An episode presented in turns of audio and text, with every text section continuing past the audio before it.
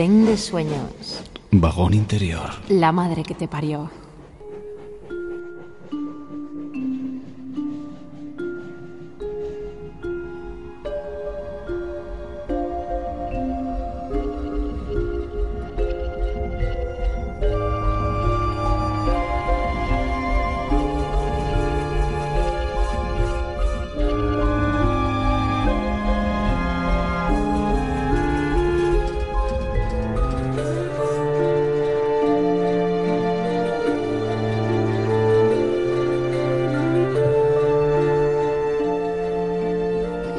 ¿Qué me pongo? Piensa tu alma mientras contempla el vestuario. ¿La ropa de bailarina? ¿El traje de presidiario? ¿Qué será lo pertinente ahora que vuelvo otra vez? ¿El atuendo de viajante? ¿La vestimenta de juez?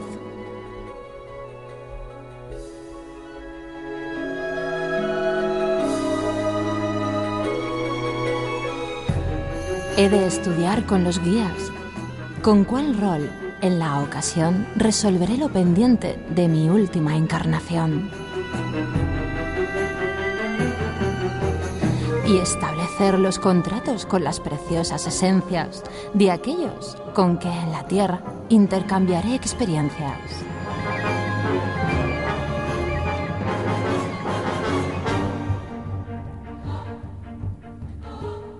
Y ahí estás tú, camarada, recorriendo tu camino, desentendido de planes, de contratos y destinos.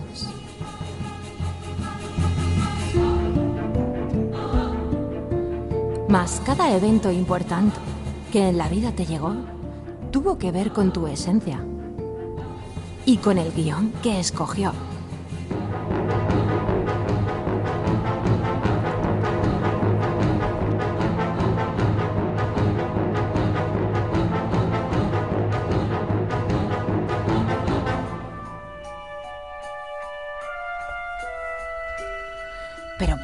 Sin embargo, usar tu libre albedrío y salirte de ese surco tomando por un desvío. Y entonces, buen compañero, con audacia y decisión, le das vuelta a tu tablero y reformulas tu guion.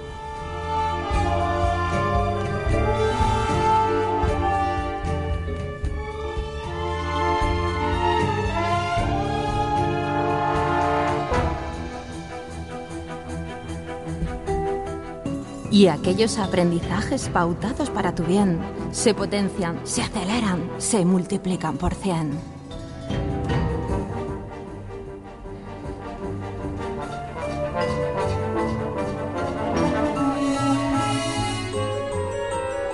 Y tu alma maravillada se dice con frenesí, celebrando tu osadía.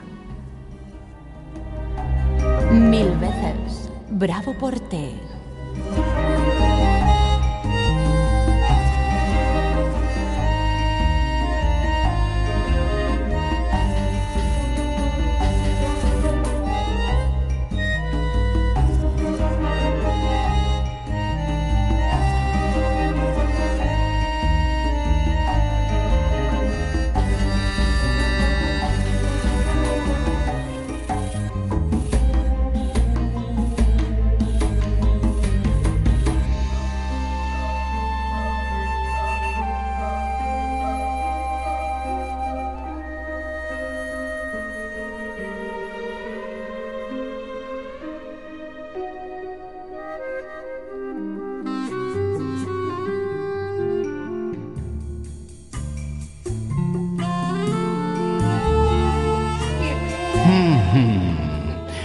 Os escondáis, amiguitos y amiguitas, viajeros y viajeras de vagón interior. Os invitamos a una merendora herciana a deshoras, como siempre en tren de sueños. Entre chuches emocionales y también alguna que otra golosina psicofísica. Hoy quizá Nieves García Porcel quiera tomar ciertas decisiones. Los saludos de Miguel Ángel Keaton, que tiene como siempre el placer de abrir el telón y presentar a la creadora, fundadora, además de profesora de yoga. Misteriosa alquimista que nunca se sabe de dónde viene, pero tampoco a dónde va. Por lo tanto, es un placer presentar de nuevo a Nieves García Porcel. ¿Qué tal? Buenas noches, ¿cómo está usted? Muy bien, muchas gracias Miguel Ángel por esa estupenda presentación. Focos, luces, acción, cuando quieras. Sí, hoy he tomado una gran decisión y es la de estar aquí con todos vosotros, viajando de nuevo en vagón interior de tren de sueños. Y a mi derecha tenemos a Patricia Gea. Patricia, porque es con Z, porque ella es una artista, se bautiza así a sí misma. Muchísimas gracias.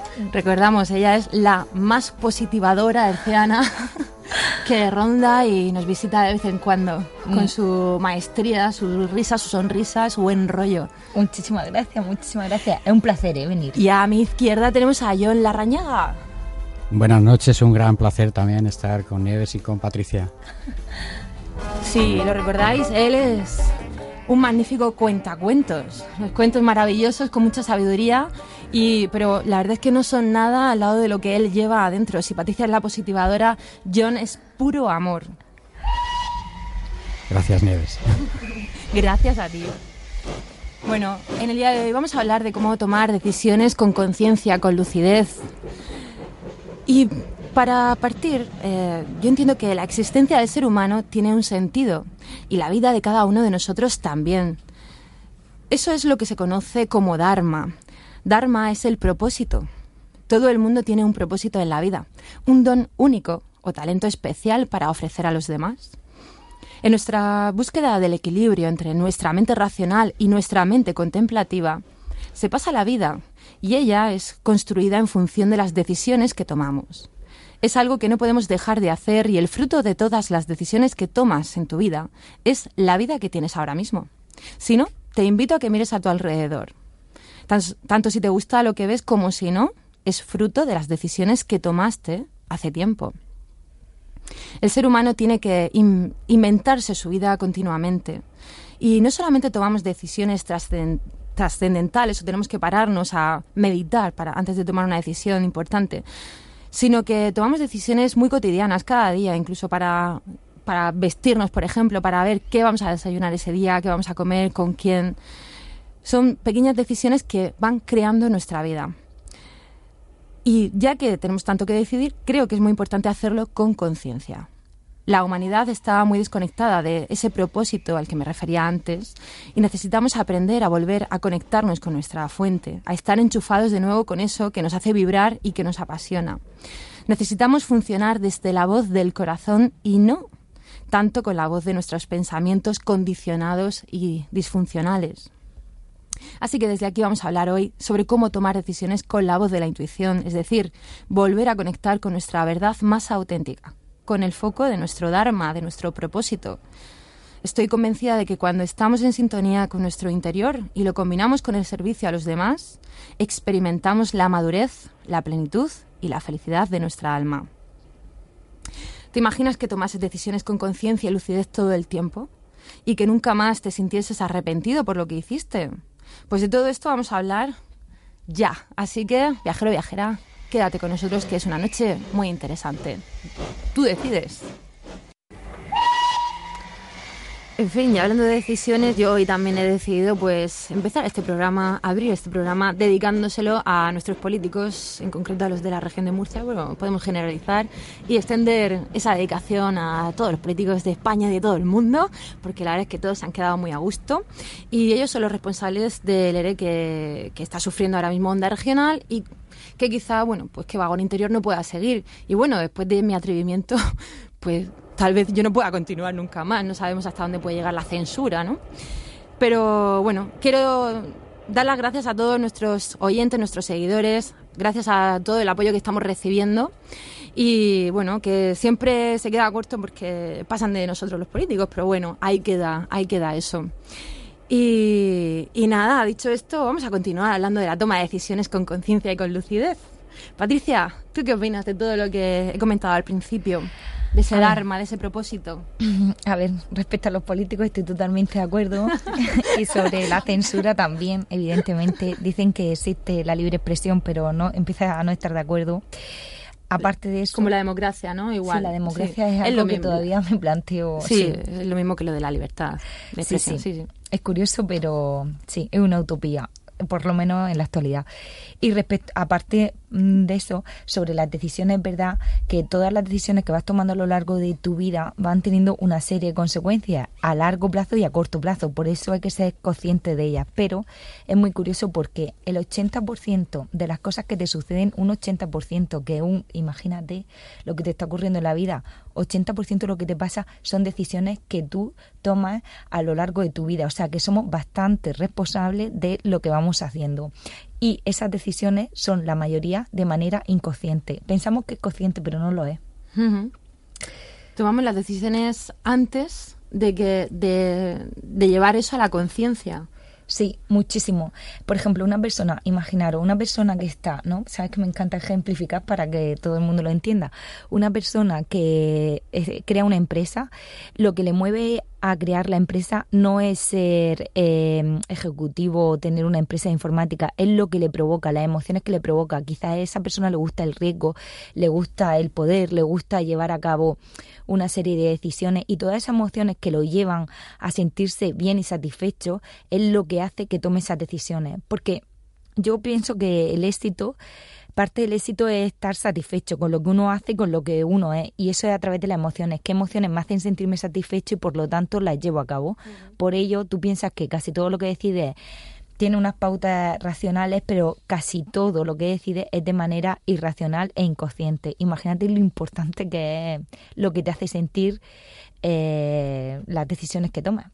Sí, y muchas veces, como eso, somos nos creemos que somos tan libres y en realidad no lo somos tanto que, bueno, han hecho estudios con personas que han cometido un acto, por ejemplo, un asesinato, ¿no?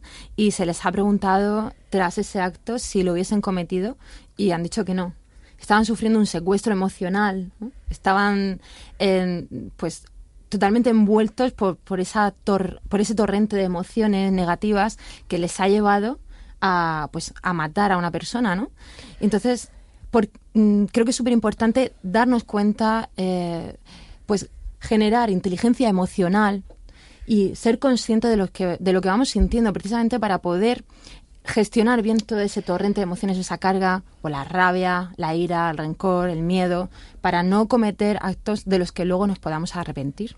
Claro, pero mira, eso es muy curioso porque eh, es algo que el inconsciente es algo que está como ahí en la puerta trasera, ¿sabes? Tú no lo ves, no eres consciente, por eso es inconsciente. Y la mayoría de él se genera de los 0 a los 7 años, ¿no? Es que es cuando más aprendemos, quizás un 70%, un 60% de lo que va a aprender en tu vida es de 0 a 6 años. Por eso los profesores de infantil son tan. Entonces, es una lanza a tu favor, para los que no te conocen, pero sí, también me gusta. La, sí, sí, también soy profesora infantil. Entonces es muy curioso porque aprende a comunicarte, aprende a relacionarte, aprende un idioma, lo que significan las palabras. O sea, tú de un idioma a otro sabes el no, pero entiende el no, eh, las dudas, todo, te integras socialmente.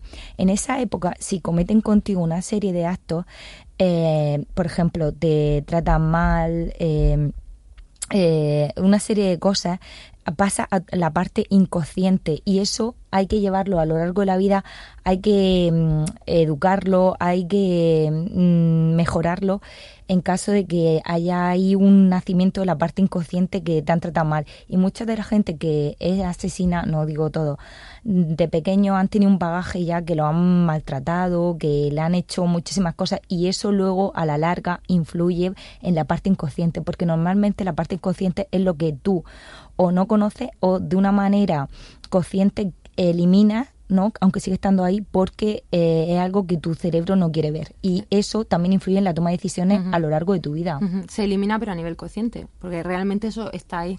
Muchas veces eh, sucede también ¿no? que muchos hijos dicen yo no voy a ser como mi padre. Y luego cuando son padres, al final hacen lo que han mamado en casa, porque es más, mucho más potente lo que han aprendido a nivel subconsciente que la propia conciencia, ¿no? porque lo que les sale de forma reactiva, innata, bueno, innata no, aprendido en casa, es esa tendencia. Sí, porque además, la mayoría de gente que maltrata es gente que han maltratado de pequeño.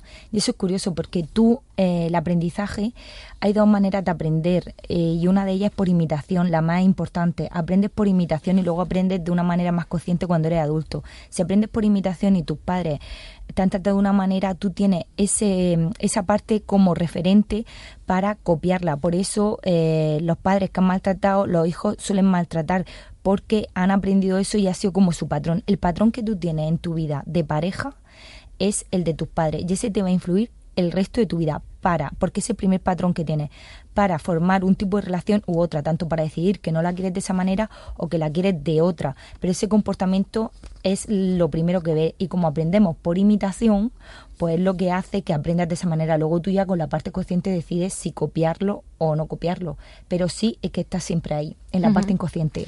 Por eso es tan importante eh, la, bueno, el aprendizaje y el desarrollo de la inteligencia emocional. Por supuesto.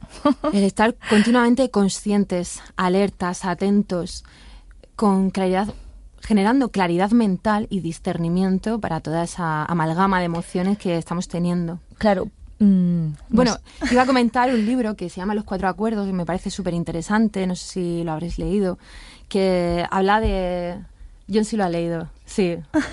Pues habla también de cómo decidimos, ¿no? Cuando somos pequeños, hmm.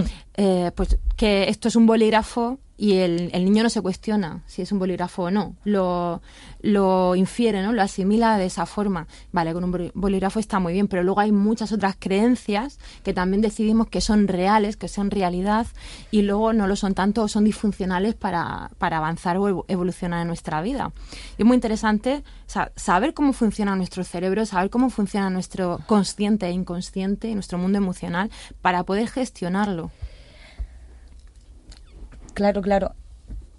Sí, sí, sí, es que sabes lo que pasa es que ya que estamos hablando es que como me gustan tanto los temas de los que hablamos eh, es que un niño pequeño no se cuestiona por eso está ahí el poder del adulto es que no se cuestiona si tú estás equivocado o no y por eso tienen tanto poder los profesores y tienen tanto poder los padres porque tú no te lo cuestionas un niño cree que todo lo que estás diciendo es real y ahí es donde se forma eh, la autoimagen que el propio niño tiene, la autoestima. Entonces, si tú dices que él es tonto, no se lo va a cuestionar, lo va a creer. Y por eso aquí alerto que nos llevemos cuidado porque estamos formando autoestima que a la larga y van a influir en el sistema político del que hemos hablado y en absolutamente todo, como para que nos llevemos cuidado cómo tratamos a las personas pequeñas y cómo influimos en ellas, porque ellos no lo cuestionan. Los adultos ya, pues tener una visión crítica en la vida es súper importante y plantearte las cosas, pero cuando somos pequeños no lo hacemos. ¿No? ¿Qué opinas? Sí, y de ahí... De cojo aquí y no dejo hablar. De ahí la importancia de la educación emocional, ¿no? Pero en el momento que nos encontramos, eh, no solo a, título de, alumnos, sino de padres y profesorado.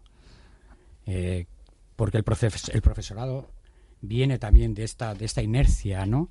Que no, no está educado emocionalmente. Entonces está enseñando al, niño desde donde está él. Y se está empezando, se está empezando a ver este trabajo ¿no? en, los institutos, en las escuelas, donde están apostando por la educación emocional y creo que es un grandísimo paso. Por supuesto. Es un grandísimo paso para mí, creo que es el, el futuro y estamos en vía de ello y yo creo que ya el que no el que no una el desarrollo profesional la educación eh, su vida con el desarrollo personal está muy, muy perdido, muy perdido. Porque ya esto es un gran foco de luz, los que estamos en esta línea de, vida, en esta forma, porque es una forma, un método de vida. Y, al final somos, o sea, el optimismo el ser coherentes con uno mismo, el saber cómo, cómo desenvolvernos, el querer, el tener una actitud constructiva hacia la vida, hacia las relaciones humanas, son los que al final van a hacer del mundo eh, que sea mucho más agradable, mucho mejor vivir en él y por supuesto eso nos va a traer mayor felicidad y mayor capacidad para, para ayudar a los demás. Entonces eh, es importantísimo invertir tiempo, esfuerzo, energía, economía en el desarrollo de la inteligencia emocional. Sí, cuando hablamos de inteligencia emocional o de ignorancia emocional, muchas veces igual quizás no sepamos de lo que estamos hablando.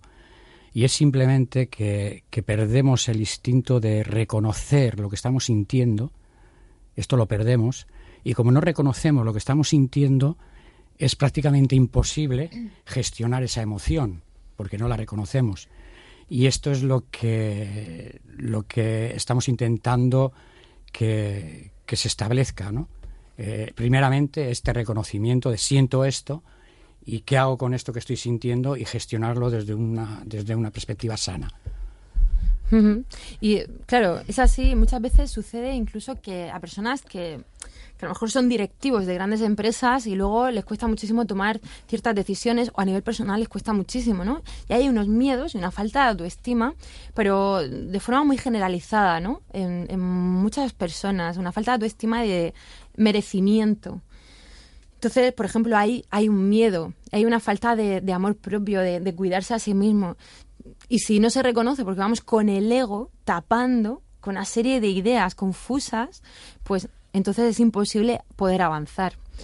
Y decía, bueno, al, comienzo ¿no? del programa eh, comentaba pues que hay dos mentes, una que es la mente racional, la mente lógica, y luego está la mente contemplativa, la mente intuitiva. Y yo creo que las dos tienen que jugar, ¿no? Es un eh, sí, es como un juego entre ambas, eh, buscando el equilibrio entre ellas por supuesto, necesitamos de nuestra mente racional, del hemisferio izquierdo, para poder tomar muchas decisiones de forma consciente, hacer balances, pero creo que realmente las decisiones más importantes de nuestra vida, lo comentabas Patricia, también que lo tomamos a nivel inconsciente. Y cuando son inconscientes hay que saber detectar, saber diferenciar entre si es inconsciente y proviene desde el miedo, o desde lo que desde las creencias disfuncionales o proviene de nuestra de nuestro dharma, de nuestro propósito, de nuestra esencia. Entonces ahí hay como dos caminos, es como quién eres realmente, quién soy yo realmente. Soy en mi caso Inés García Porcel con todo lo que me han dado, con todos los condicionamientos que tengo, con todas mis creencias o hay mucho más allá hay algo ahí esencial que comparto con otros seres. Y en la toma de decisiones igual. Yo creo que realmente existe una esencia, existe un propósito y son fundamentales para pues para sacar todo nuestro potencial y ponerlo al servicio de los demás. Entonces, para mí eh, me gustaría enfocar el tema de la toma de decisiones eh, pues invitando a los oyentes a reconocer la voz de su intuición, por supuesto, por supuesto. Pero es que, aparte, respecto a lo que habéis dicho, dos puntos, ¿no?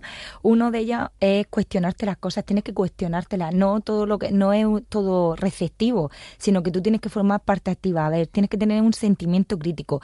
Que esto es así porque yo lo decido o porque me lo imponen. Esto es realmente así, que es lo que me produce. Y luego, respecto a las emociones, tú tienes que aprender a gestionarlas porque hay un problema. Primero que no se definen. No sabes lo que te está pensando porque algunas veces el ego no te lo permite. Es que estoy sintiendo celo porque otra persona vaya bien. No pasa nada, puedes sentirlo tú y cualquier persona. Pero a partir de ahí, ¿cómo puedo gestionar eso para que me vaya correctamente u obtener un resultado mejor, mejorar yo y sobre todo no provocar algo malo en las demás personas, ¿no? A través del sentimiento que yo tengo. Pero la mayoría de gente no se los cuestiona, simplemente actúan. has dicho algo importantísimo. El, porque para tomar decisiones yo creo que muchas veces nos tenemos que preguntar, sobre todo las decisiones importantes y trascendentes, ¿no? Nos tenemos que preguntar si son en beneficio propio, si son en beneficio de los demás y si son en beneficio de toda la humanidad. Es decir, si no van en contra de, de, nuestro, de nuestro ecosistema, ¿no?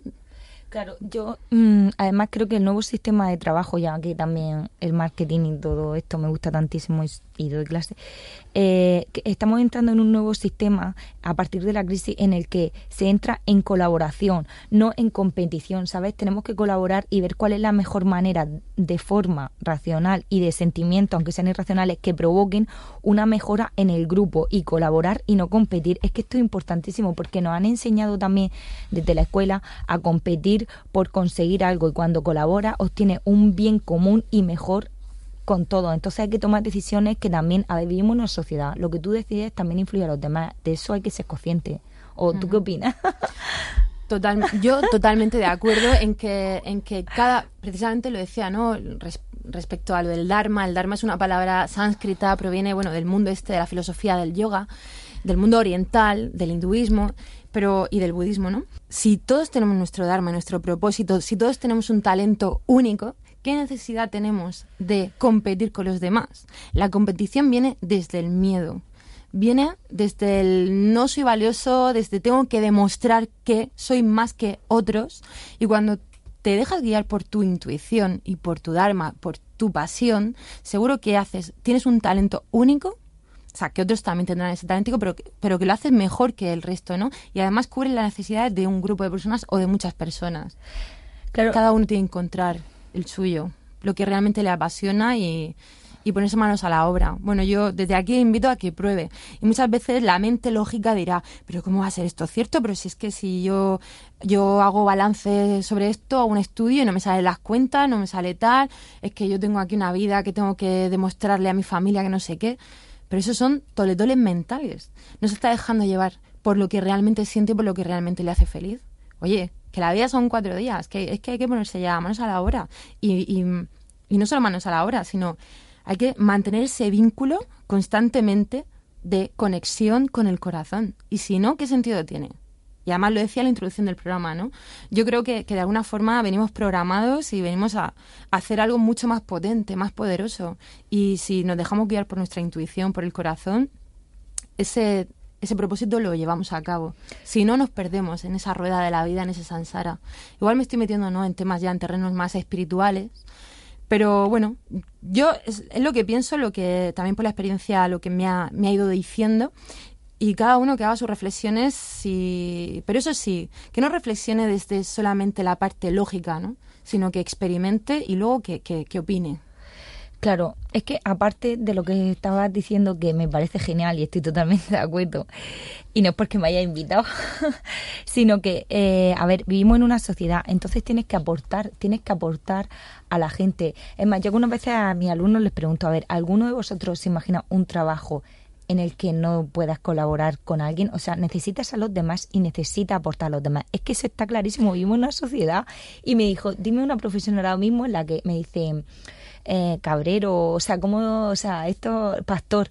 Y le dije, ya, pero si se te pone mala una cabra, que tienes que ir a un veterinario. O sea, todos dependemos de todo. Entonces, tienes que venir aquí a aportar y tienes que venir aquí a colaborar si quieres que se haga mejor. Y creo que el problema de la crisis ahora mismo es porque en esta sociedad, que no tanto, por ejemplo, y ahí los americanos, porque lo sé porque he estado allí, como que colaboran más, mm, intentan colaborar más por un beneficio mutuo, ¿no? Pero aquí hemos ido muchísimo tiempo a nuestro apaño y a ver lo que podemos conseguir de una manera individual y eso al final hace mella porque tenemos que colaborar todos por un bien común, pero la gente algunas veces si a él no le influye, pues no lo toma como parte mm, responsable de ello. Y yo aquí también animo a que todo el mundo colabore por un bien común en la situación en la que estamos. Y hasta que no llegue a esta conclusión, pues creo que la cosa va a estar un poco difícil. ¿O tú qué opinas? Totalmente de acuerdo. ¿Tú, John, quieres añadir ¿Ah? algo? No, no, estoy escuchando con, mucha atención y ilustrándome mucho con vosotros. Bueno, pues eh, estamos hablando de, esa intuición y, para mí esa intuición está conectada con el cuerpo, ¿no? Hablábamos antes del subconsciente, bueno, y del inconsciente. Y creo que la mente nos puede mentir, ¿no? Ya hemos comentado que está llena de líos, de historias, ¿no? De creencias, de condicionamientos, de patrones, de lo que pueden decir los demás, de nuestros miedos. Funciona más desde el ego. Pero si nos dejamos, eh, si aprendemos a escuchar, a reconocer nuestras emociones, para eso tenemos que escuchar nuestro cuerpo. ¿Y, cómo podríamos hacer eso? ¿Cómo se puede aprender a escuchar el cuerpo, los mensajes que nuestro cuerpo nos da? Porque el cuerpo nunca miente. Siempre sabe lo que nos conviene y lo que no nos conviene es sobre todo sensaciones. Cuando estás bien, cuando estás bien, mi amiga la psiquiatra de la que, Gloria, que siempre estoy hablando de ella, dice que tomes las decisiones de una manera intuitiva. ¿Por qué? Porque tu cerebro es capaz de ver de manera racional muchísima menos información que de manera irracional. Nosotros, imagínate, te pongo un ejemplo. De un 100, imagínate que te llegaran 100 cajitas de información al cerebro, ¿no? 100 cajitas de información cuando está hablando con una persona. Pues 60 de esas cajitas de información cada cierto tiempo son irracionales y 40% de ellas no sé si me entendéis, 40% de ellas son racionales. Entonces, imagínate toda la información que te está llegando. Por eso quizás puedes estar hablando con una persona y dices tú, madre mía, esta persona me da una mala sensación y sin embargo me está hablando súper bien, me está diciendo que soy súper guapa, que tal, pero a ti te está dando una, una mala sensación. Es porque ese, esas 60 cajitas de información te están dando mm, pues esa información que de manera racional pues no, no te llega. Y es súper rápido, es lo que dije ya en uno de los programas. Necesitas 15 segundos para hacerte una idea de una persona en cuanto llega, que normalmente no falla. O sea, tienes muchísimas posibilidades de acertar y que no cambie. 15 segundos. Y es muy difícil que cambie, porque somos mucho a nivel psicológico mucho más potentes de lo que de lo que nosotros nos creemos. Es verdad, te hace una idea que normalmente no suele fallar. A ver, un, a grosso a, grosso modo, pero sí que mm, influyen muchísimas cosas como el lenguaje no corporal, el lenguaje no verbal, que un 60 70 no, un 70 80% de lo que estamos percibiendo de las personas. Decía el principito, ¿no? Gran libro, con, por supuesto. tan pequeño el libro y, tan sabio, que lo esencial es invisible a los ojos humanos. Hmm. Pues así es, y todo lo perfecto y sublime se halla oculto bajo un manto de invisibilidad, ese manto que, que cubre ¿no? el corazón, lo que realmente sentimos. Yo creo que para para ser capaces, bueno, yo claro, también mi, mi línea de trabajo es el yoga y la meditación, pero es que creo que son herramientas potentísimas para precisamente para volver a encontrarnos con nosotros mismos y a conectar con lo que realmente sentimos y queremos en la vida, con ese propósito y con esa intuición que nos va guiando al margen de, de lo que pueda estar sucediendo a nuestro alrededor. Entonces, encontrar, ya no encontrar, corrijo, priorizar un tiempo para estar en silencio, para estar tranquilos, para volver a recordar o reaprender a sentirnos. Incluso el hatha yoga, ¿no? El yoga físico también, que estás descubriendo, estás volviendo a reconocer todos tus músculos, cada zona de tu cuerpo, cada órgano. ¿Cuántas personas no saben ni dónde tienen el hígado? Algo tan, tan básico, ¿no? Volver a sentirse y, y eso nos va a dar mucha información de, lo que nos está sucediendo siempre. Claro, yo estoy en eso siempre te estoy dando la razón, ¿eh? Nunca la doy. pero pienso que estamos muy... Nos apoyamos tú y yo aquí. Es verdad, ¿eh? Es verdad. No, pero andamos muy muy confusos, pero por un... entre el, Imagínate, el bombardeo de los medios de comunicación, el bombardeo de una sociedad consumista en la que te ofrecen muchísimas cosas. La gente anda muy confusa, entonces tienes que tomarte un tiempo para reflexionar sobre lo que tú quieras. toda la tradición ¿no? de, esta sociedad. Tradicionalmente todo lo que tenemos que hacer y tenemos que estar metidos en unos encuadres que no tienen por qué ser honestos con nosotros mismos, con nuestra naturaleza. Y no lo son. Claro, pero para eso hay que ser valientes hay que ser muy valiente para plantearte realmente lo que tú quieras independientemente de, lo, de, los demás, porque sí que nos influye la sociedad, o yo, yo creo que no influye totalmente. ¿O qué piensas tú? Sin duda alguna que influye. Incluso eh, puedo decir que muchos, muchos de los sentimientos nos, nos los negamos. Y estamos hablando de, de disociación, ¿no? Mm. Eh, estamos sintiendo miedo, pero por, lo, por la cultura o por la educación que tenemos, no vamos a mostrar ese miedo, no lo vamos a tragar. O la rabia, joder, qué malo eres, porque muestras tu rabia, ¿no?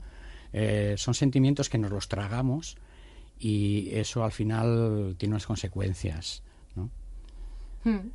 Consecuencias que pueden ser incluso una enfermedad y, o, meternos o mantener una relación de por vida con ciertas personas que, que no nos están trayendo nada bueno o mantener un trabajo de por vida por miedo a estar sin trabajo, a dedicarnos a lo que realmente nos apasiona. Es que y esas consecuencias me parece que es que se llevan la vida. Claro, yo pienso que hay que desahogarse, o sea, totalmente. Y hay que, hay que desahogarse y hay que decir las cosas, porque si las dices te quedas súper a gusto, aunque el otro se quede peor, te quedas súper a gusto, porque como que lo sacas todo, ¿sabes? Yo no me lo puedo meter ahí. Y yo siempre he creído, de libros que estás contando, del principito tal, lo cual adoro y recomiendo a todo el mundo que por favor se lo lea. es como que te va a echar, ¿sabes? Es como que hay una voz ahí interior y vas tapándola, tapándola, tapándola y al final ahí se queda la pobre enterrada, pero ella quería salir y todo eso habría que sacar y todo eso habría que decirlo porque además encontrarías tu camino muchísimo mejor. ¿O qué pensáis? No, sin duda somos como una olla, como una olla a presión, que estos sentimientos que estás sintiendo y los estás eh, eh, echando hacia adentro, eh, al final tiene que salir por algún lugar. Es, es energía pura, sobre todo la rabia, el miedo, es una, una, energía muy potente que al final se busca su salida, se busca su salida con un cáncer, con, con un... Eh, obstrucción de pulmones. Eh, explosión agresiva contra la persona. Mm, bueno, eso ya no entramos ahí en, cómo gestionamos esa rabia, ¿no? Eh, insanamente, ¿no? Que esa agresión hacia el otro, al final, eh, nos genera a nosotros también malestar, ¿no? Claro, claro. Y de ahí la depresión y la ansiedad, que es que eso es súper, o sea, es increíble que tengas ansiedad por una serie. Tú crees que lo emocional ya acaba temblando, no queriendo ir a un sitio, no queriendo ir a, eh, todo eso, lo que te metes dentro, pues es que es así. Luego, mm, si no lo sacas, ahí está. Una pauta sobre la ansiedad. ¿Qué es la ansiedad en realidad, no? La, eh, la ansiedad es un miedo no reconocido. En realidad, eh, un miedo es cuando realmente estamos viendo de dónde viene el miedo, ¿no? Y como lo reconocemos, se queda en miedo. Un miedo puede ser un miedo atroz, pero es un miedo y lo, y lo podemos controlar. No, no nos llega a generar esa ansiedad que realmente es ese mismo miedo que no sabemos de dónde nos viene. Entonces, eh, el desconocimiento de dónde nos viene ese miedo, ese mismo miedo, eh, es lo que nos genera esa ansiedad. Claro. Puntualizar eso. Y a nivel, Gracias, y a nivel cerebral lo que sucede es que eh, las neuronas acaban por no, y, o sea, ellas conectan y acaban por no conectar porque se desgasta. Imagínate lo que supone a nivel físico también es increíble, así a grosso modo, porque yo no soy neuróloga, pero sí que ocurre eso. Bueno, pues además de ese espacio, ¿no? De darnos ese espacio a través del yoga, de la meditación, o buscarlo cada uno por su cuenta, o salir a pasear. Eh, hay otras técnicas como la programación neurolingüística, por ejemplo, o la kinesiología, que ayudan a testar y a detectar qué es lo que nos está diciendo nuestro cuerpo y qué es lo que nos está diciendo nuestro inconsciente. Y es muy curioso lo de la, lo de la programación neurolingüística, ¿no? Cómo se puede generar pues una programación concreta que la persona consigo misma o la persona con su el, el, programador para sacar información, ¿no? Para decir, a ver, en esta toma de decisión tan importante de mi vida, ¿qué es realmente lo que quiero? ¿Qué dice mi subconsciente? ¿Voy por este camino o voy por el otro? Entonces, como el cuerpo nunca miente, ahí saldrá la verdad. Y bueno, yo no soy una experta en programación lingüística, ya sabéis que hay coaches que nos han visitado, por ejemplo, Salva Galvez, lo, tuvimos ya en algún otro vagón. Y si queréis recordarlo, pues solamente tenéis que ir a imaon.com barra radio y ahí están todos los, los, programas colgados en la web. Podéis rescatarlos, podéis recomendarlos, volver a escucharlos, lo que queráis. Y ahí pues encontraréis también información sobre Salva y otros compañeros, pues para acudir a ellos y, que os puedan enseñar a testaros a vosotros mismos. Bueno, y dicho esto, eh, estamos hablando cómo tomar decisiones, ¿no? Que hay que hacer o cómo funciona nuestro cerebro a la hora de tomar una decisión, pero también qué sucede, ¿no? Cuando hay una persona que es, muy confusa tiende a tener muchas confusiones y, se siente muy bloqueada a la hora de dar un paso hacia adelante. yo creo que, que pues lo que lo que íbamos diciendo, ¿no? Que no hay que dejarse llevar por la voz del miedo en ese sentido. Y no sé si alguien quiere comentar algo. Tienes que plantearte, tienes que analizarte a ti mismo. El problema de esta sociedad y por lo que la gente va a muchos psicólogos, lo cual está genial, y va a, psiquiatras, es porque generalmente, aparte de que no analizan sus emociones y no se preguntan el por qué le ocurre, no, no saben cómo llevarla a cabo. Lo primero es definir lo que te está sucediendo. Siento rabia, siento envidia, es normal, es que todos lo sentimos, pero lo que pasa es que socialmente te lo oprimen porque está mal visto. Siento rabia, me siento desgracia da igual, puedes sentir muchísimas cosas. Ahora, partiendo de ese sentimiento que tienes, que has definido, ¿qué tienes que plantearte? Porque cuando lo tienes definido es como que tienes ya el control. Esto lo tengo definido con palabras, el lenguaje increíble, la comunicación. Dos, ¿Por qué me está ocurriendo esto? Tienes que plantearte por qué te ocurre, ¿no? Eh, vale, siento rabia que esta persona le vaya súper bien porque a mí no me va bien, pero ¿por qué? Porque no tengo trabajo, porque no tengo una pareja, porque... Y partiendo y siendo honesto con uno mismo, que es lo principal de por qué ocurre esa emoción que te resulta desagradable y que no quieres mostrar socialmente porque no es aceptada, plantearte cuáles son las soluciones aceptables o las soluciones para llevar a cabo que deje de provocar o sea, esa situación deja de provocarte esa emoción que a ti te resulta Mm, desagradable y que en vez de coger y seguir actuando o estar cabreado, plantearte, hay que autoanalizarse. Yo siempre lo digo, porque es el, la mayor, el mayor problema que tiene todo el mundo. No se autoanaliza y necesita, que está también genial, de un psicólogo o un psiquiatra que le diga qué es lo que le está sucediendo porque ni siquiera ellos lo saben. Y eso es, las emociones son como resultado de una situación que a ti realmente te gusta o no te gusta. ¿Estás feliz? ¿Por qué? Porque estás satisfecha, porque tienes un trabajo genial en el que te sientes realizado. Son emociones a partir de las situación, pero si tiene una serie de emociones desagradables, analiza por qué y cuál es la posible solución, porque todo posible problema tiene una posible solución. Y eso es una idea fantástica, mm. ¿eh? Sí, yo creo que a veces también eh, ante una situación de, de confusión o ante una toma de decisiones hay muchas personas que tienden a dramatizar ¿no? y a traumatizarse o a arrepentirse. ¿no? Y bueno, quizás no hay que mirar tanto al pasado, en plan, me arrepiento de que tomé aquella decisión, tal, sino reconocer lo que las consecuencias que, que, que ha tenido aquella decisión y decir, bueno, aprendo de esto, aprendo esto, voy a crecer, voy a madurar con esto. Claro, pero mira, yo soy de las partidarias de que lo hecho, hecho está. Lo hecho, hecho está. Entonces, ¿qué vas a hacer? Si ya lo decidiste de esa manera, aprende después de haber tomado esa decisión. No pasa mm. absolutamente nada. Mm. Es más, todo el mundo se va a equivocar porque somos seres humanos. Y yo siempre digo que el ser humano se empeña en ser un extraterrestre y no se puede. Entonces, todo el mundo se va a equivocar y es parte del proceso de aprendizaje. Lo que pasa y ya hablando también, por ejemplo, de infantil, los niños se equivocan, pero no se plantean, soy tonto porque me he equivocado. Si no me he equivocado, como ahora lo hago mejor? Ya está. es que no, no hay ningún problema. Mm. Sí. Bueno, cuando ponemos foco en lo que, en lo que hablaba, ¿no? En esa pasión, en ese propósito, en ese sentido de nuestra vida, pues eh, yo creo que, que, una vez que ya lo tenemos claro, que hemos conectado con lo que realmente queremos y con lo que realmente sentimos, es cuestión de dar pasos hacia adelante. Y, y aunque sea simplemente ir a comprar un libro, ir a dar un paseo, o, no coger una llamada de teléfono porque sabes que, esa persona va a ser dañina para ti, ¿no?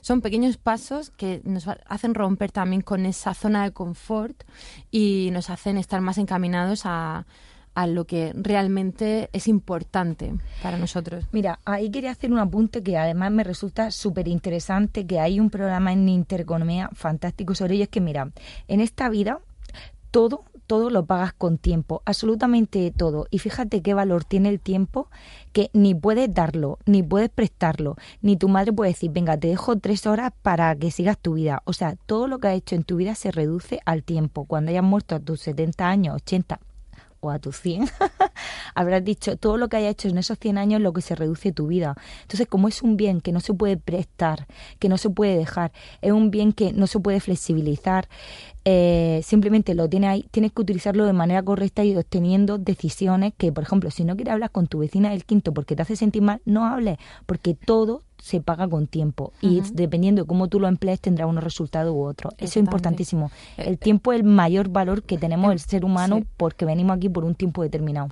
Es muy importante lo que estás diciendo y muchas veces yo antes de tomar una decisión pienso, dentro de 10 años, ¿qué pensaría de esto? ¿Qué consecuencias tendría? ¿Cómo me sentiré dentro de 10 años con esto? O dentro de muchos más, ¿no? ¿Por qué camino me va a llevar todo esto? También. Y es una forma de quitarle hierro al asunto y también mm, de poner foco hacia lo que valoro realmente, buscando esa esencia, ¿no? Hay una cosa muy interesante en un programa que siempre hablo del sabunse porque me, está, me la adoro, que dice también, había un truco para decir cuando tomas una decisión y te equivocas, decir, dentro de 10 años, yo me voy a acordar de esto, no por lo que te dices tú. No, por ejemplo, imagínate, has llegado y has pagado, has ido a un, a un, a un restaurante y has pagado, y sales, dices, tu madre mía, ¿cuánto me han clavado, no? Y dices, dentro de 10 años me voy a acordar de esto. No, pues ya está, no es importante, ¿sabes? Porque el tiempo también lo relativiza absolutamente todo. Es que el tiempo es increíble, es, vamos, algo importantísimo. Sí, y bueno, hablando de todo esto, de las decisiones, yo creo que las fábulas, los cuentos en general, siempre nos transmiten muchas ideas sabias y para eso tenemos a John también aquí, para que hoy nos, nos ilustre con uno de sus cuentos magníficos. Así que, John, todo tuyo. Ok, pues hoy os voy a contar un cuento antiquísimo eh, de lejano oriente que viene muy bien al tema que estamos tratando.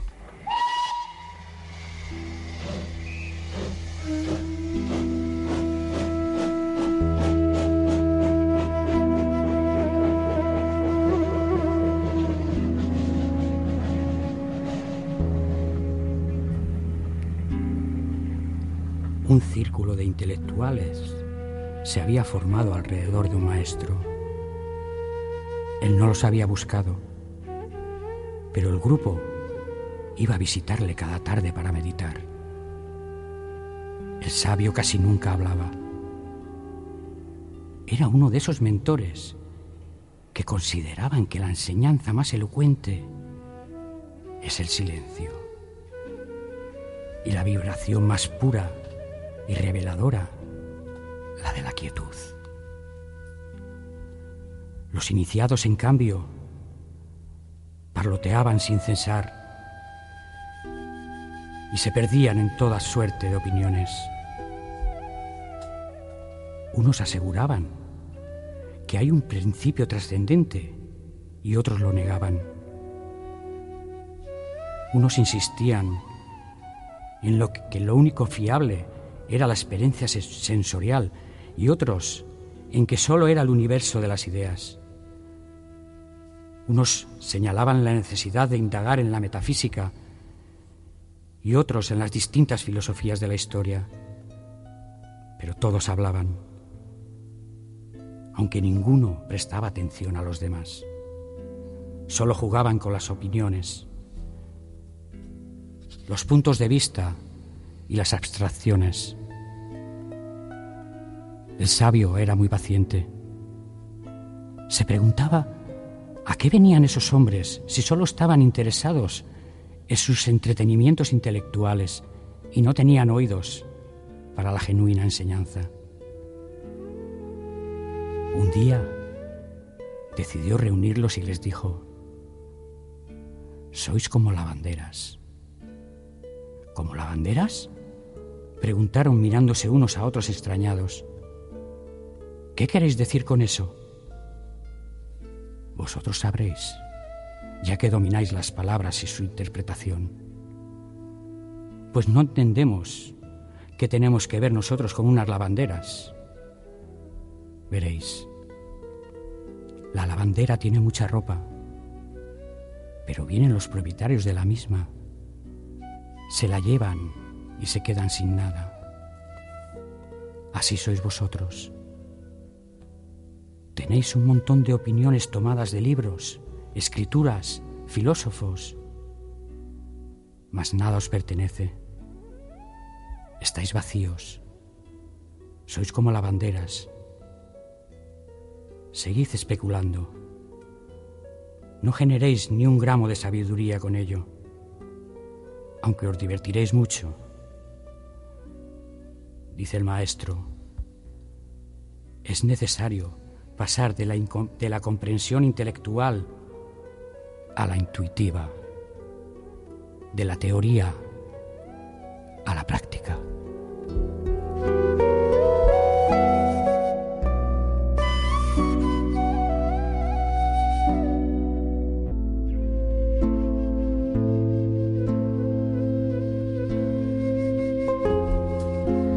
Seguimos en Vagón Interior de Tren de Sueños. Ha sido un cuento precioso. Muchísimas gracias, John. Nada, ha sido un placer eh, poder contaros un cuento más en este espacio. En este espacio donde estamos hablando hoy de la toma de decisiones con conciencia, con lucidez, con responsabilidad y esa toma de decisiones siempre ligada a la intuición. Intuición en vagón interior, in, que significa adentro, intuición de tutora, es esa voz que nos guía. Qué curioso, ¿no? El significado de las palabras, igual que el significado de, los, de las fábulas y de los cuentos, al final nos dicen esa verdad que tanto buscamos. Bueno, ya estamos en, nuestro, en, nuestra recta final de esta noche y bueno, yo ya, o sea, me encantaría haceros una pregunta a colación de lo que estamos hablando y es, em, ¿qué decisiones habéis tomado en vuestras vidas más importantes eh, Patricia o John, cualquiera de los dos que comience. Yo os voy a contar una, una decisión importantísima en mi vida que llevaba implícita la vida misma. Eh, hace aproximadamente 10 años, 11 años, me propusieron trasplantarme los dos pulmones y médicamente no había otra solución. O me trasplantaba en ese momento o quizás más adelante sería imposible ya por el deterioro y demás, sería imposible. Mm, todo el raciocinio que, se me exponía eh, me llevaban al trasplante directo, ¿no? O sea, no, no había otra decisión posible. Era sí o sí. Pero había algo tan dentro de mí que me decía no, que mm, decidí, decidí escucharle. Me costó mucho, eh, me paré mucho conmigo mismo y cuando tuve que dar una decisión final, porque ya los médicos estaban hartos de, darle vueltas conmigo, que si tal, que si cual, y al final hice un, parón de escucha muy profundo y esa intuición me dijo de que no lo hiciese. Y bueno, mm, al cabo de otros cinco años pasados, eh, sentí que era el momento. Mm, y pudo, se pudo realizar el trasplante, pero con un sentimiento de que iba a salir, con un, con un sentimiento profundo de que todo iba a ir bien, que era el momento, que bueno, aquí estoy ahora mismo mm, a tope y no sé si me equivoqué o no, si fue la decisión correcta, pero mm, yo estoy feliz de, haberme hecho caso a, esa vocecita interior. Muchas gracias, John. Qué importante porque nunca sabemos, ¿no? Fue en algo de, de vida o muerte, ¿eh? ¿Eh? Qué importante hasta dónde tenemos que, que, seguir esa intuición y muchas veces, claro, como tú dices, el raciocinio a lo mejor te llevaba a que sí, que, que era la, la, única opción viable, pero igual en ese, con esos pulmones pues no hubiese habido compatibilidad y con los que tienes ahora sí que los hay y estás bueno, encantadísimo. pletórico, estoy pletórico. De hecho, bueno, llevo órganos femeninos y eso también dice mucho, ¿no? De ahí toda tu sensibilidad. sí, bueno, ya la llevaba implícita, pero bueno, esto sí que... Sí, estoy orgulloso de que, de que sean órganos femeninos, de verdad. Sí. Muchas gracias, John, por tu testimonio. Siempre tan inspirador para todos. Pues sí, sí. Eh, a mí me deja súper sorprendida porque no lo sabía. ¿Y, ¿Y no te dio miedo al principio? O sea, ¿no tuviste un montón de miedo la primera vez que dijiste que no? No, miedo no. Acojonado, perdido. Claro, tenías que estar acojonadísimo. sí, sí, porque yo veía que me iba deteriorando más y claro que me seguía cuestionando. Y dijo, igual tenía que haber dicho que sí, ¿no? Sí. Claro que me, surgían muchísimas dudas. Pero podía más. Esa, esa sensación de decir, no, aguanta, que, que no sé, algo bueno, algo bonito te espera, ¿no? O sea, tenías la esperanza que era... Sí, era, era una intuición. Sí, no era una esperanza, porque una esperanza quizás sea más superficial, ¿no? Sí. Era una, intuición muy profunda. Y en estos cinco años que, he estado sin trasplantarme, ha sido un aprendizaje brutal. Brutal. Que quizás mm, tenía que pasarlo también, ¿no? Porque te plantearían muchísimas cosas mm, durante esos años. Claro, el hecho de que la vida te pare, eh, te dé un parón bestial, ni siquiera te puedas eh, mantener una, una, conversación porque me ahogaba, eso me hizo tomar un coger una toma de conciencia sí. eh, y valorar cosas que quizás la gente no es consciente de que deberíamos de valorar. Es que eso es importantísimo. Sí, es una toma de conciencia con todo y con el todo. O sea un yo me sentía integrado en la naturaleza. esto, es, esto no lo puedo conseguir ahora. Es algo que me encantaría volver a conseguir, pero que yo me iba a la montaña con una botella de oxígeno sin poder, sin poder andar, y, me sentía integrado. Era una sensación eh, que ahora ya te digo, me es imposible de, de, retomar porque los estímulos son mucho mayores, ¿no? Antes no tenía otro estímulo que simplemente estar conmigo y, con, con, lo que tenía a mi alrededor eh, integrado, ¿no? Fue una experiencia brutal, que no lo hubiese vivido si me hubiese trasplantado en su, en su día, ¿no? Sí. Vaya, qué valiente. no, es que te sorprendía. bueno, ¿y tú, Patricia? Mm, yo es que así decisiones, no he tomado decisiones tan importantes en la vida. O sea, mis decisiones siempre han sido muchísimo. ¿sabes? Sí, mis decisiones importantes. Al final, toda, cualquier decisión es importante para uno, ¿no? Mira, yo no podría hablar de una decisión, pero sí que me joya muchísimo por la intuición, porque además es que creo totalmente en que en la intuición, en que algo si mm, me da una serie de buenas vibraciones, como se diría en México, una buena, eh, o sea, si tengo una serie de sensaciones positivas la voy a cabo y si no, pues no voy a llevar a cabo una decisión que me produzca inseguridad, aunque la sociedad me diga, sí, esto es lo correcto o esto es lo que tienes que hacer. Y eso lo utilizo de siempre, o sea, la intuición es que la respeto totalmente. Entonces, desde por la mañana hasta que me acuesto voy tomando una serie de decisiones, como cualquier persona, incluso la de no decidir, es una decisión que me va llevando una serie de consecuencias y siempre he respetado muchísimo la intuición porque además creo que nunca te equivocas. Creo que cuando te dejas llevar por esas, esas sensaciones, pues tienes más posibilidades de acertar y, y siempre me me dejo muchísimo ya por ella, pero decisiones así importantísimas a nivel vital, pues no, no he tomado ninguna por ahora. pero sí que puedo decir que respeto totalmente la intuición y además es que sé perfectamente qué es lo que te lleva a plantearte cosas y no solo somos nosotros, o sea, la intuición y tengo que decir, aparte de un pequeño inciso de lo que ha dicho el órgano femenino, que, a ver, el género masculino y femenino tiene intuición, pero normalmente nosotros tenemos más intuición porque viene de las cavernas, de que las mujeres también percibiéramos a los niños lo que quería decirnos, porque no eran capaces de comunicarnos e intuíamos lo que si el niño estaba bien o mal. Y eso se ha ido desarrollando hasta el día de hoy. O sea que es verdad que nosotras normalmente, igual que la comunicación no verbal, la tenemos más desarrollada y algo interesante eh, a nivel de género. Cierto es. Bueno, yo en mi caso sí que sí que puedo hablar de ciertas ciertas decisiones que he tomado y también me dejé llevar por la intuición y es que era algo también muy potente en mí, ¿no? A nivel profesional, por ejemplo, el decidir dejar de trabajar por cuenta ajena, precisamente para ser coherente con lo que yo quería transmitir, que era un yoga auténtico y no el eh, ese adaptado a los gimnasios, a los centros culturales, ese que está más desvirtualizado, ¿no?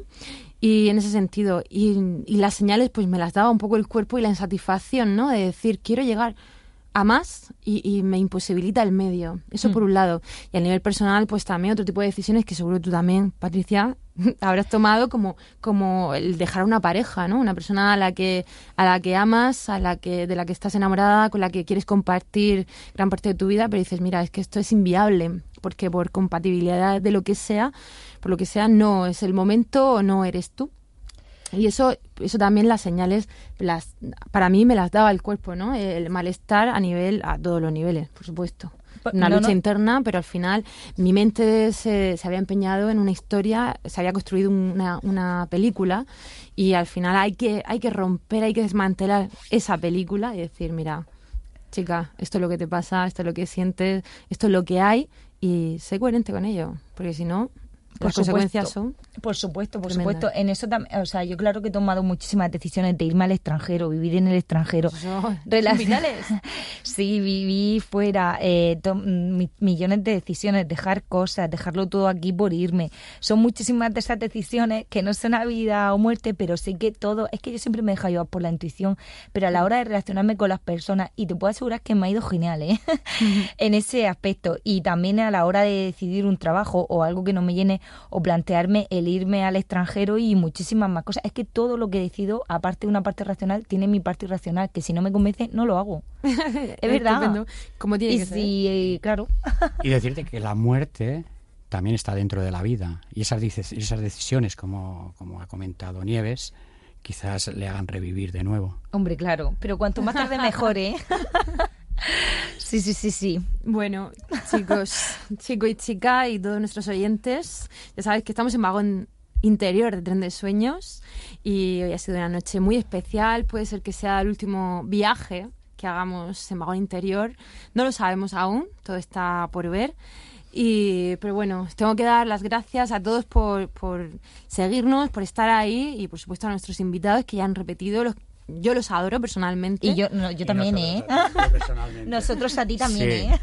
Y al maquinista, muchísimas Por gracias supuesto. porque él ha hecho posible que, que este vagón sea posible, que este proyecto para mí personal, vital y profesional sea posible y el desarrollo personal, el desarrollo humano, la inteligencia emocional, la psicología práctica. Eh, pues sea democratizada ¿no? para, para todos de forma gratuita, pues fíjate, con expertos siempre subidos al tren para, pues, para inspirar o motivar a todas aquellas personas que quieran, que quieran seguir esa línea de vida tan positiva. Así que muchas gracias, maquinista. Esta es mi respuesta. y bueno, desde aquí eh, hemos, hemos comentado, bueno, hemos hablado de muchísimas ideas, pero yo me quedo concretamente con tres. Una es seguir esa voz de la intuición, la importancia de la inteligencia emocional, de volcarnos y de invertir todo lo que podamos en ello y, de pararnos a, encontrar o a sentir cuál es nuestro sentido de la vida. Y otra idea muy importante es precisamente que tengamos fe, que confiemos en la vida. Y así nos despedimos, siempre sellando con nuestra relajación guiada y profunda. Así que, viajero y viajera, ponte cómodo, cómoda y a relajarte.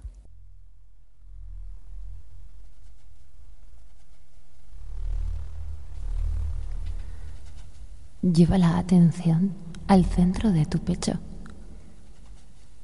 y descubre ahí los latidos del corazón.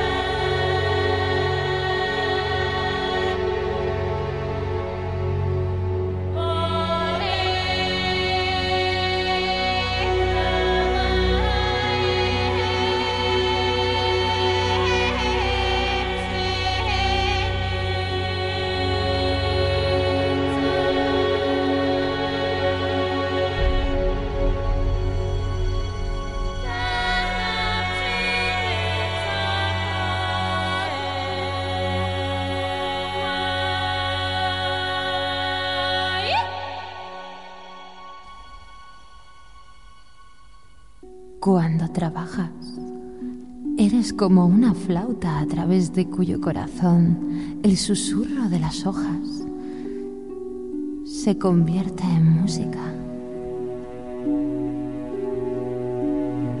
¿Y qué es trabajar con amor? Es tejer una tela con hilos sacados de tu corazón, como si tu amado fuese a vestirse con esa tela.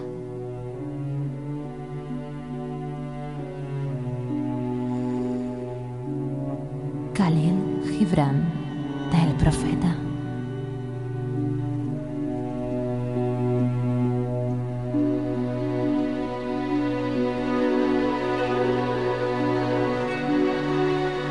Descubre con nitidez los latidos de tu propio corazón.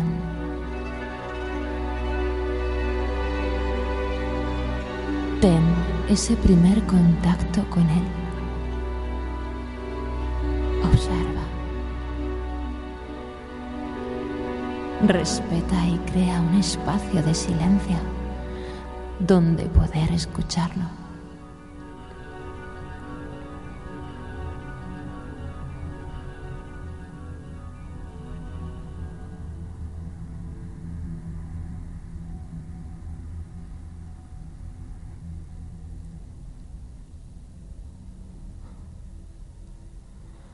tu Dharma, tu propósito, tu pasión,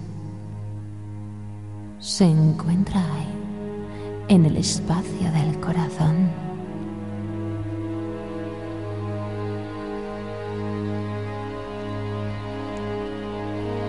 No tienes por qué tener ningún miedo, sino todo lo contrario. Confía en la providencia de la vida. Cuando conectas con lo que realmente tiene sentido para ti, no desde la mente lógica, sino desde una vibración total, plena y poderosa. Cuando eres coherente con ese Dharma, cuando actúas desde ahí, todo a tu paso fluye, todo el universo se confabula para que tu propósito sea realidad.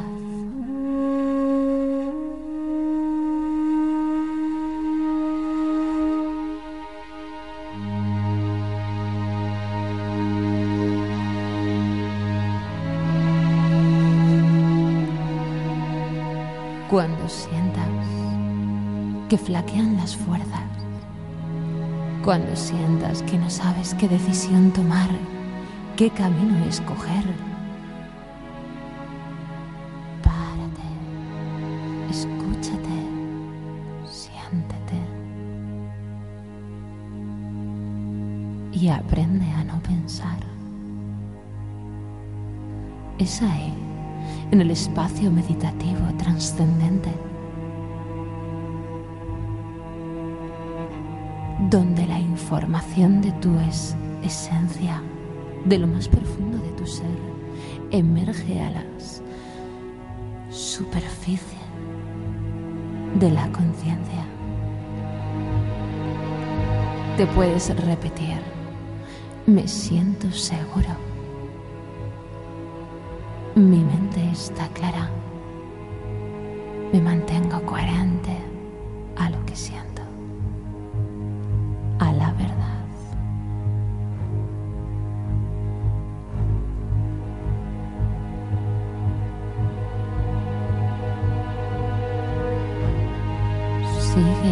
escuchando los latidos del corazón. Observa cómo en este estado de receptividad evocas la relajación profunda, dejando que la confianza, la fe, se instalen en ti, permitiendo que tu sistema nervioso se equilibre que todo se vuelva a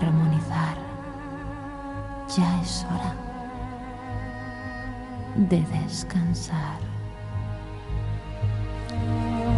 Sin presión, sin control.